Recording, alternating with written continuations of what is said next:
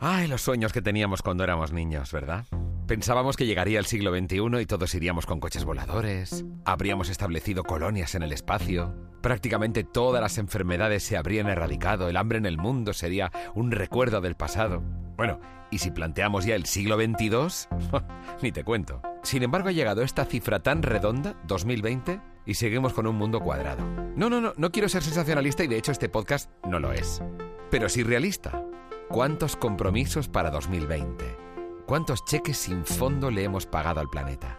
Bueno, pero seguramente al margen de todo eso va a ser un año interesante en muchos aspectos. Por eso, ahora que ha llegado por fin 2020, vamos a ver primero si nos cuadran las cuentas de todo lo que le debemos al planeta y por otro lado las cosas que de verdad van a ocurrir.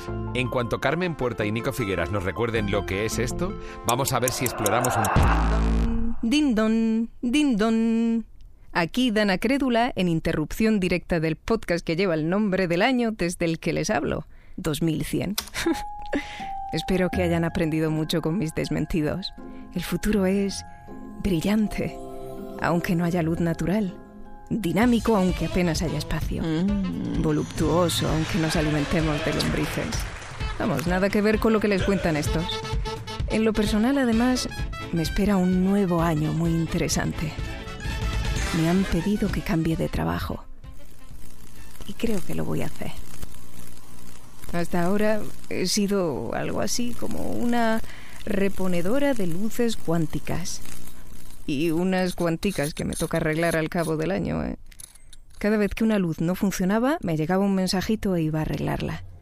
Es un trabajo importante, pero no tanto como el que me han ofrecido.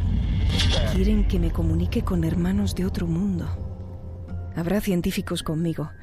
Yo me pondré al frente del recién llegado y bien protegidos al otro lado de la estancia, un grupo de científicos y hackers observarán y tomarán nota. Es todo un honor. Un gran paso adelante para la humanidad. Ya les contaré cómo va. Pero la cosa promete. ¡Hala! He aquí una previsión real frente a las muchas patrañas que les van a contar ahora. Uf, qué paciencia hay que tener. Con el criterio más realista posible. Aquí comienza... 2100, una odisea en la Tierra. El podcast de ecología y futuro de Onda Cero.es. 2020, 2020, que me acuerdo cuando decíamos, cuando empezaba todo el cambio climático, para 2020 se reducirán drásticamente las emisiones.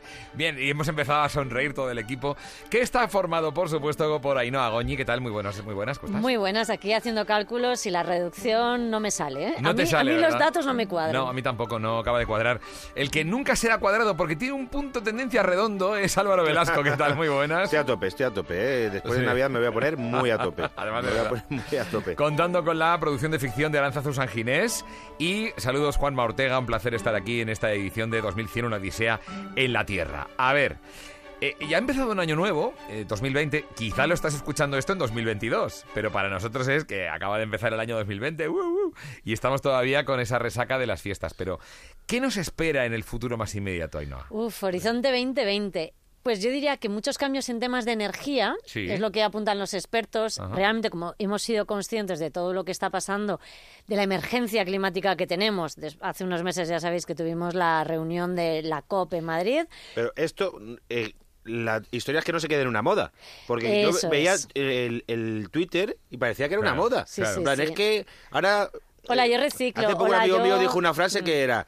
eh, antes de 2019 también se podía ser buena persona. Sí, Y sí, era sí. eso, como que, que lo que hagamos nosotros aquí no se quede en esto. Oye, que... sí, que- los, los Claro. cubos de reciclaje ya existían antes. claro, sí. exacto, eso es, exacto. eso No es. es una cosa de ahora, pero es verdad que por suerte se está poniendo de moda y la gente está empezando a entrar masivamente en ello. Oye, pues que sea moda y que es verdad que a la hora de comprar cualquier cosa o hacer cualquier actividad nos demos cuenta de la importancia y esa es la clave. De todas maneras, a mí, además de la energía, yo hay otro de los temas que me parecen muy interesantes. Se está hablando mucho de la inteligencia artificial, de todo lo que va a repercutir la robótica en nuestro día a día o no. Sabéis que hablábamos de coches Eso es la rumba. eléctricos. La, rumba, esta que te aspira a la casa. Uy, pues hay un, hay un 3.0 ya prácticamente ¿Sí? de la rumba, no te ¿Qué te digo hace más. café? ¿Que te hace la pelota? No. No, hay uno que friega Que te también, da ¿no? amor, Hay uno casi. que friega y barre. te da amor? No, que friega primero y que luego aspira. Sí, sí, sí. Sí, sí, lo siento, pero es verdad que va Es eso, recogiendo ¿no? y echa agua a la vez mientras que va fregando. Yo no tengo el tema muy controlado, te digo la verdad, porque eso también gasta energía. Claro, claro, no, y oye, no. hacer un poquito de ejercicio Hablemos y de otras barrer uno cosas. mismo no pasa nada. Os digo, os planteo un par de ideas para saber dónde, hacia dónde vamos. Os digo una cosa, nos lo va a contar Ernesto Ávila, que es un experto en telecomunicaciones de la Universidad Miguel Hernández de Elche. En mi opinión, eh, los temas clave en cuanto a tecnología para el año que viene, 2020 y siguientes, van a ser cuatro, lo he separado en cuatro partes. El primero es la parte que tiene que ver con la nueva generación de telefonía móvil, el 5G. Eh, otra parte, otro campo importante va a ser lo que se llama IoT o Internet de las Cosas. Algo que está ahora mismo muy de moda es la industria 4.0, que además yo creo que va a tener mucho recorrido los siguientes años.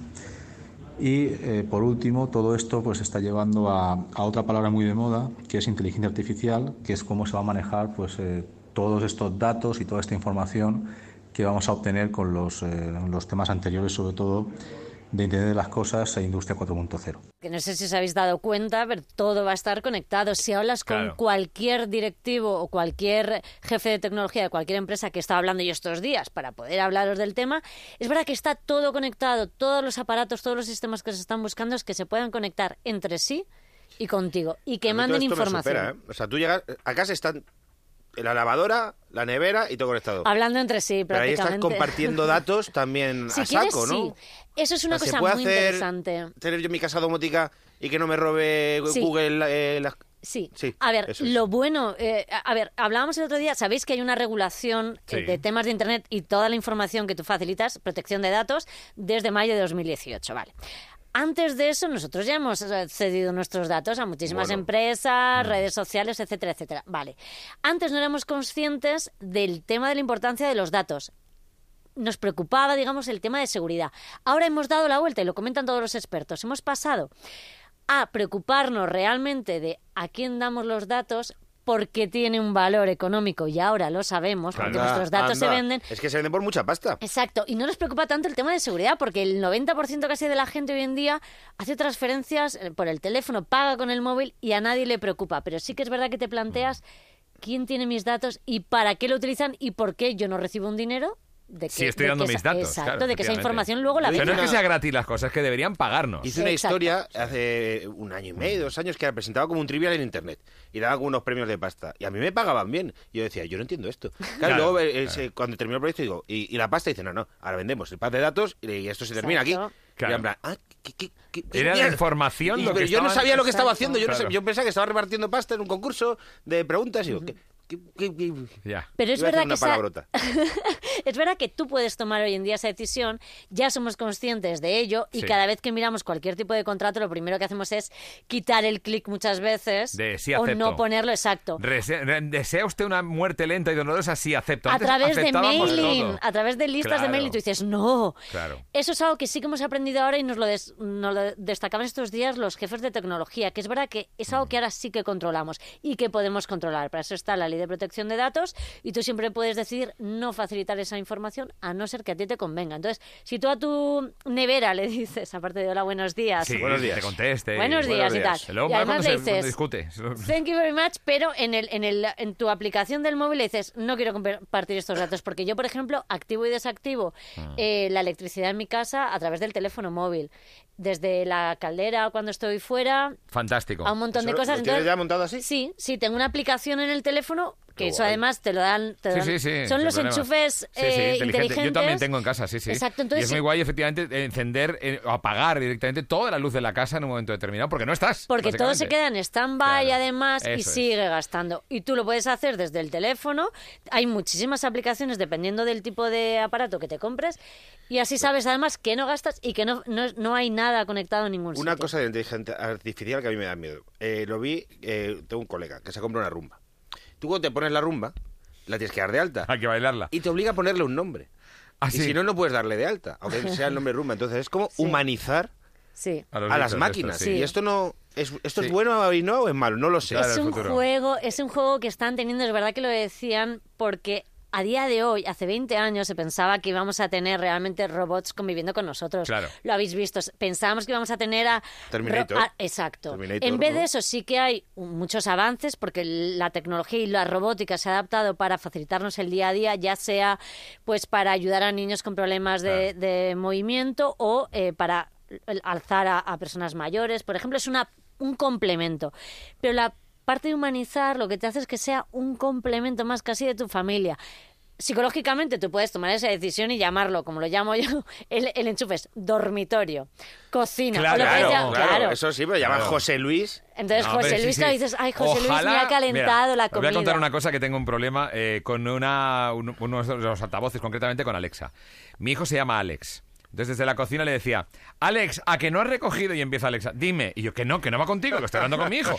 Al O sea, final... no, en serio, que tengo tiempo, cuéntame ahora. Cuéntame, dice, no puedo contestar a lo que me estás diciendo. Y yo, pero si no estoy hablando contigo.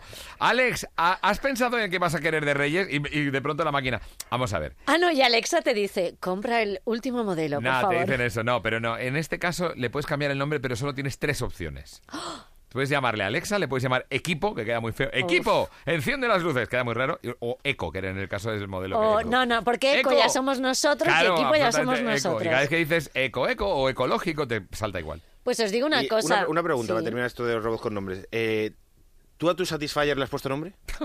Bien, No. curiosidad Siguiente pura y No, dura. no, no, no, no. Podemos no, seguir, no, no, podemos no, seguir. no. Podemos No, seguir. no, no. Vale, vale. Y tampoco Quería le pongo el desayuno. cuánto se le puede humanizar? Tampoco le Tampoco pongo el le llamas, desayuno. tú ni le coges No, no. cariño. Bueno, lo justito, que luego te pide café y tienes un problema.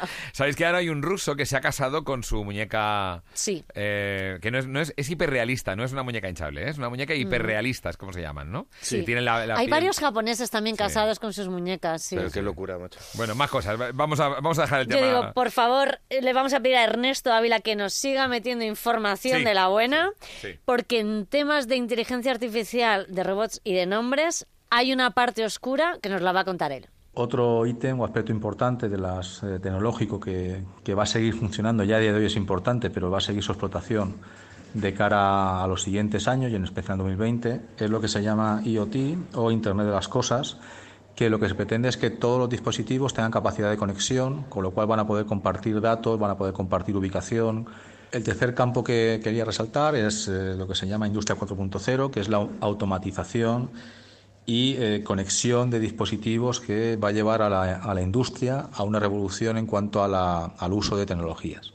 Esto incluye obviamente también toda la parte de automatización del trabajo y robots, que se pretende que, bueno, pues que la, la industria, que es un poco el sector más grande que falta porque entre dentro de todo este aspecto tecnológico, pues vaya derivando poco a poco a utilizar cada vez más tecnología y cada vez en sus procesos, especialmente los que sean susceptibles de ser robotizados y automatizados, pues utilizar eh, pues estos robots y estas máquinas que permitan pues una, un trabajo más eficiente y más rápido. Eso sí, aquí puede entrar un problema y es que eh, cuando entra la, la máquina, cuando entra la tecnología y se vio en la revolución industrial, deja de necesitarse tanta gente para hacer ciertos procesos. Lo que apuntan muchos expertos en estos momentos, hables con quien hables, es que estas máquinas, lo que se espera o lo que esperamos todos es que se utilicen para las cosas, eh, digamos, que necesitas menos formación, el trabajo duro, la carga, el transporte directo y toda la parte ya de, de inteligencia, de, de de, de conciencia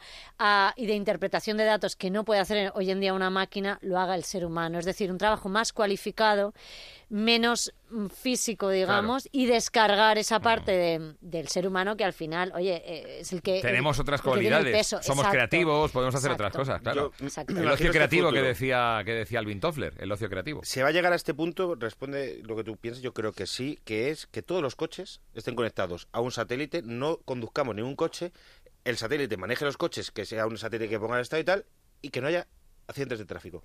Que no haya mortalidad por accidentes de tráfico porque todos los coches A no ser que haya una avería.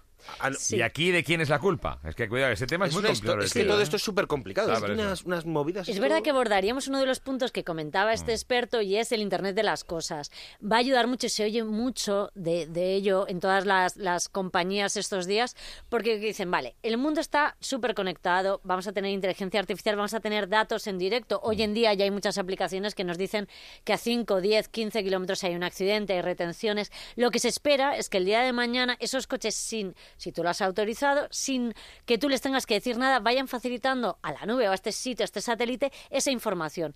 Y el sistema en directo y en tiempo real, que eso es fundamental para estas tecnologías, en tiempo real pueda ir dándote la información de lo que está ocurriendo sin tú tener que interactuar. El coche de forma automática mandará fotos, mandará información. Eso sí, siempre se apunta a que habrá humanos corrigiendo posibles fallos, corrigiendo Claro, es que si distintos no, problemas. porque la os digo una responsabilidad es enorme. Hoy en día, si no lo sabéis, en la Terminal 4 Ujú. del aeropuerto de, de Barajas se está probando un... Lo de la cara.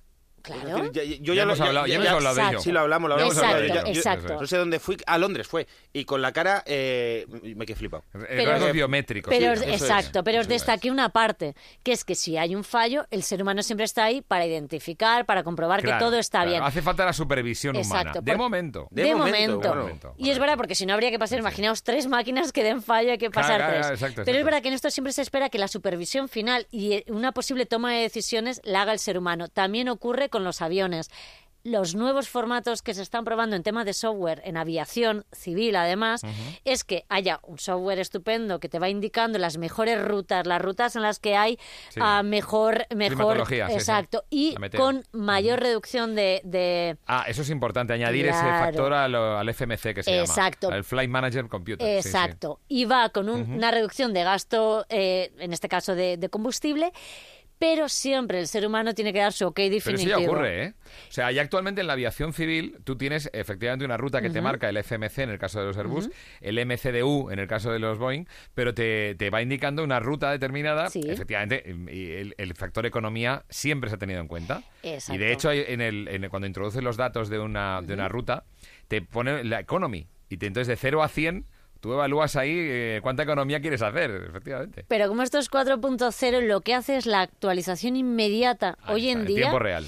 De lo que se está haciendo, Claro. porque esas rutas es verdad que están prefijadas y Correcto. son fantásticas, pero la capacidad de hacerlo al momento que tiene la máquina hoy es muy nueva, pero siempre con la última supervisión del Siempre, ser humano. siempre. O sea, de igual momento que el tema sí. de la torre de control. Hay mucha gente que dice, bueno, la torre de control me puede mandar contra una montaña, pero la última decisión la tiene el comandante, Sí. que es quien tiene la red. Y además, no sé si os acordáis de un, de un caso que ocurrió en Nueva York eh, en el que eh, Sullivan, un, un piloto muy Sí, experimentado. Sully. La película Sí, de Exacto. eh, Spielberg, película. Spielberg y Tom Exacto. Hanks. Tom Exacto, Hanks. tuvo que hacer un, un, Sí. un amerizaje Eso en el, en el, en el, en eso el es- ha sido en un golpe río. de suerte Sí. increíble. Pero claro, ahí hablábamos, como decía él, las máquinas están ahí, las máquinas decían que se podía, pero el ser humano, que realmente es el que consiguió Mm. que todo saliese bien, es un punto fundamental que va por encima de la máquina. Sí. Porque al final tu pericia y tu capacidad de, de ver datos que a lo mejor la máquina no puede, hoy en día O sigue siendo muy válida. Tu experiencia, el En más o menos el el- ver el Big Data, ¿no? Tinder Exacto. es exactamente lo mismo. Al final es el Decides tú. instinto lo que tiene que hacerte ¿Te decidir. imaginas Ten, que ten, fuera la máquina la que decidiera con quién tienes que quedar tú? Es O sea, el ¿Te Tinder. imaginas un futuro así, por favor? Yo me Bueno, imagino a Félix Rodríguez de la capítulo Fuente en de- estos momentos. Un capítulo de Black Mirror de que va por ahí, que va por ahí. efectivamente, que te dice cuánto tiempo te queda para estar con esa persona. Sí, sí, Es alucinante. sí. Ese está muy bien. Bueno. bueno, chicos, un momento. Antes de irnos, me gustaría hacer una mención muy especial a los amigos de Iberdrola. Porque, como sabéis, han sido patrocinadores de la Cumbre Mundial del Clima, COP25, y llevan muchísimo tiempo a la cabeza de la transición energética. O sea, ellos empezaron con el camino hacia la economía descarbonizada hace 20 años. Entonces es cuando empezaron a apostar por las energías renovables y claro, y, dos décadas después, pues la compañía energética desde luego es un auténtico referente, los amigos de Iberdrola, contra el cambio climático. Están apostando por proyectos súper avanzados, como por ejemplo digitalizar los contadores, que ya es un hecho en algunos países, como en el Reino Unido, en Estados Unidos, en España, en Brasil. Tienen un programa que se llama Electricidad para Todos, de Iberdrola, que está luchando por asegurar el acceso a la electricidad de países que están en vías de desarrollo.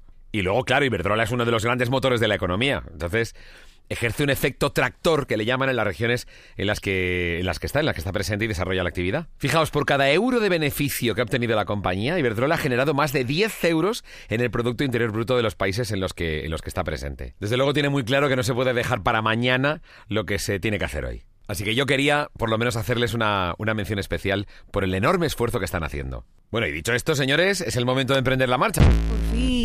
Interrumpo un momento y me marcho a tomar los 12 sintéticos de fructosa y piel típicos de este día. A ver si llego a tiempo para coger sitio, porque en la puerta oscura donde está el mecanismo temporal caben 50 personas y ya han sonado las señales horarias. Voy. Aviso y desmentido número 6. Pronto estaremos en 2100 más uno. Ayer me vi una película de los años 20 ambientada en el futuro, en mi época. Madre mía, si supierais lo equivocados que estáis. Vivimos muchísimo. Apenas trabajamos ni tenemos hijos. Nuestra piel estará llena de arena, pero es fuerte, joven, y somos un colectivo muy compacto, muy próximo tanto física como mentalmente. Lo de las guerras como que no oyen. Los líderes nos guían, nos protegen y nos educan. Nada de cosas extrañas, genéticas, manipuladores o pirados de la vida. Todo funciona bien. Sobrevivimos, nos alimentamos y establecemos vínculos muy íntimos. Eso sí, para evitar conflictos se nos prohíbe hablar o tocar más de 10 minutos al día a la misma persona. Nunca hay peleas. Este mundo subterráneo es un remanso de paz. Nadie lo hubiese imaginado mejor. Desmentido ofrecido por sintéticos ahumados y dulces la corbeta. La única que en Nochevieja va y lo peta. 2100. Mola.